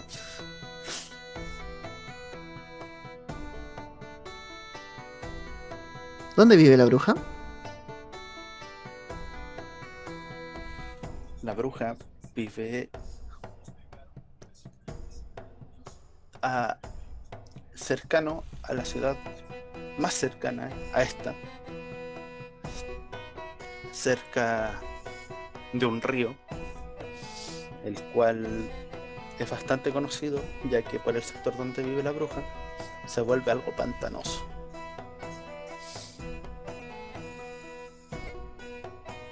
Perfecto. Eso tú ves si lo comparte o no. De hecho, esto se lo dije directamente a todos. ¿Y Amelia qué dice mientras? Amelia recuerda que ha estado por ahí, cerca del lugar de, de la casa de la bruja. Ya. eso activa un movimiento que se llama. eh, era así de grande. Que es que tiras cuando te encuentras con grande. alguien importante y te encuentres tus magníficas aventuras. Veamos. Entonces tengo que tirar. Sí. ¡Cuatro! ok. ya, Ya. dice. ¿Te pregunto yo? Eh, tú, tú tienes que preguntarme de qué se me conoce ahí y por qué piensan que soy un bribón. Tú también conoces a la e- ese, ese lugar. En el, en el bosque que está, o sea, perdón, la- saliendo por el río, en la parte de Volaria, llegamos al pantano y se dibuja una casa tanto oscura. Luego daremos más detalles cuando viajen efectivamente para allá.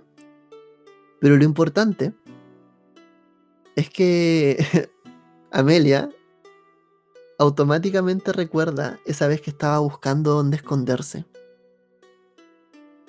Y una agradable viejita le dio asilo en la noche.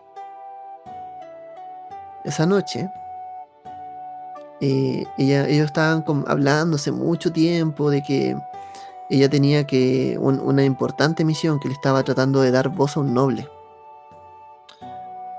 Y fue entre eso conversaban, se dio cuenta de que esta, esta, esta mujer efectivamente sabía hacer, manejar la magia, ya tenía unos calderos con pócimas extrañas, algunos cachivaches de bruja en la, en la- colgando por la pared.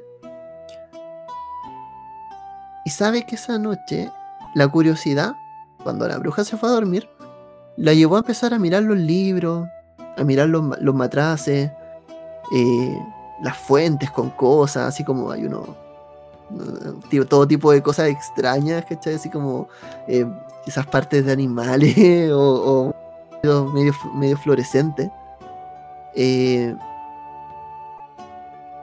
y en algún momento sabe que mezcló algunas cosas, solamente llevándose la curiosidad.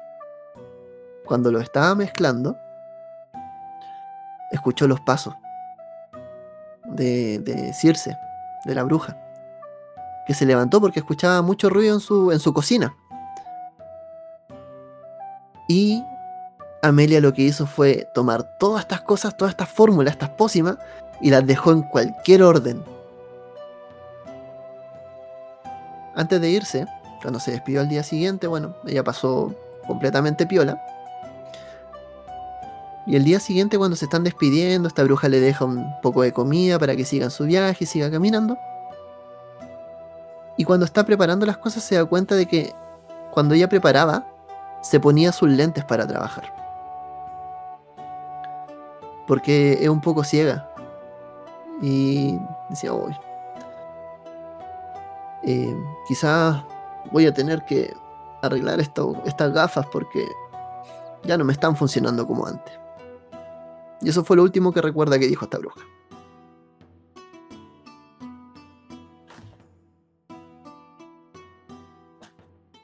Es el recuerdo que tiene Amelia en este momento. Obviamente lo que estoy diciendo subyacentemente es que mezclaste sus cosas y eh, probablemente algún experimento salió mal con hacer hablar a alguien. Cierto mono. Amelia recuerda dice, y dice: Ah, ya recuerdo por qué estuve por ahí. Y tú eres el mono. Creo que te voy a acompañar.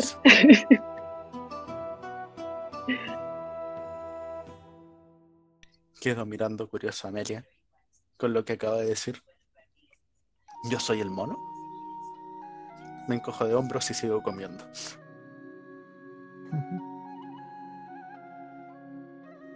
Amelia se pone a pensar en cómo hacer para cuando vayan a la casa de esta bruja que ella no recuerde que, que estuvo ahí. Vamos a ver cómo, cómo lo logra.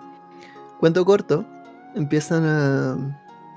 terminan su comida, levantan sus cosas y empiezan a emprender camino o guía también hacia dónde está la casa de esta bruja. Me imagino que allá donde deciden ir primeramente, ¿cuál es el plan? Díganme ustedes. Podríamos ir a la. Yo creo que Ifan de por sí no está tan interesado en la bruja, pero cree que es una buena idea eh, tratar de encontrar respuestas para, para esta niña desorientada que acaba de conocer. Eh, y como primer paso también para mostrarle las atracciones de, este- de esta región, incluyendo el- la montaña. Perfecto. Y es así como este grupo empieza a aprender a emprender este camino. Primeramente hacia la bruja, luego veremos dónde nos lleva. Pero esta sesión de Girl Underground termina aquí.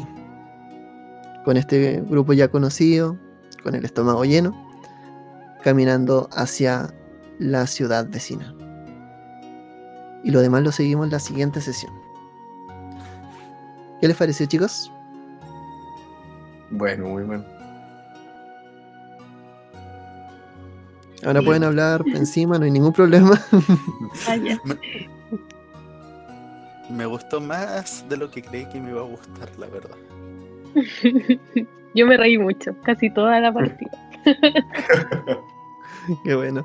Bueno, eh, les dejo un minutito de micrófono libre. Pueden decir lo que quieran, saludar, promocionar, lo que ustedes estimen.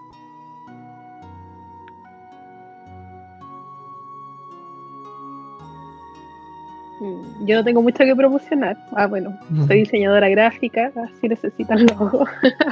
¿No? Y, y mis amigos que escuchen, si es que lo escuchan, eh, y no han jugado, bueno, también los invito a, a probar y a conocer el mundo del rol.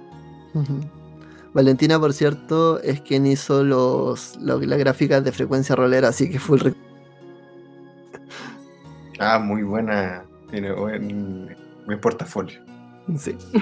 Mis respetos. Eh, yo quería, bueno, primero agradecerle a Mauricio por la invitación. Es un juego, yo como eh, primera vez que juego un juego PBTA. Eh, un- algunos amigos me dijeron que era como jugar. Es, es como la versión muy. eh, ¿Cómo explicarlo?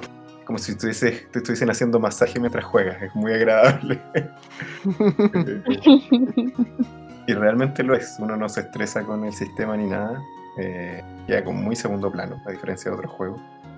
Eh, y este me gustó harto porque es, es muy temático, es difícil eh, escaparse del tema.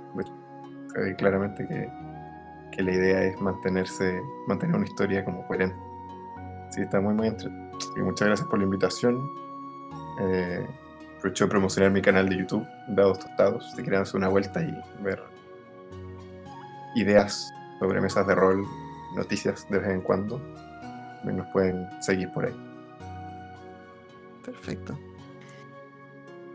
Rodrigo. Mm, No, la verdad, nada que agregar frente a lo que ya dijeron los chicos. Eh, ha sido una mesa bastante agradable eh, y espero poder continuarla con todos. Y eso. Perfecto, muchas gracias. Eh, sí, puede ser que tengamos a la- Así que ahí vamos a estar atentos. Les doy las gracias, Vale, Seba, Rodrigo, por esta sesión. Me lo pasé súper bien. Y a la gente que nos está escuchando también, recuerdo que nos pueden seguir en Frecuencia Rolera en Facebook o Instagram. Y ahí están, bueno, vamos a compartir todos los links también. Pueden dejar mensajes de texto en el podcast también para, mensajes de voz, disculpen, para que aparezcan en los programas. Así que con eso me despido, soy Andrés y esto fue Frecuencia Rolera. Que estén muy bien, chao chao.